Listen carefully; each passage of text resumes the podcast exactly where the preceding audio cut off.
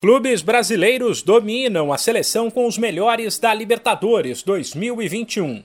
Dos 11 atletas, 10 atuam no país e em três times: Palmeiras, Flamengo e Atlético Mineiro.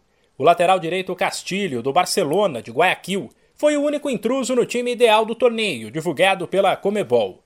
O atacante Gabriel Barbosa, do Flamengo, foi eleito o melhor jogador da competição. Ele faz parte da seleção da Libertadores ao lado de dois companheiros o meia Arrascaeta e o volante William Arão. O Atlético Mineiro, derrotado na semifinal pelo campeão Palmeiras, emplacou dois jogadores, Guilherme Arana na defesa e Hulk na frente.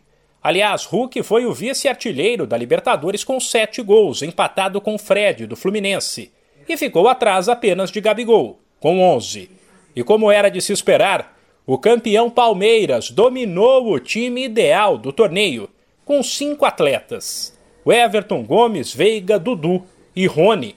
Logo, a seleção da Libertadores ficou assim: o Everton, uma linha com três defensores, Castilho, Gomes e Arana, quatro meio-campistas, William Arão, Arrascaeta, Dudu e Veiga, e um ataque para lá de potente, com Hulk, Rony e Gabigol. O palmeirense Daverson, autor do gol do título, já tinha sido eleito o craque da final. De São Paulo, Humberto Ferretti.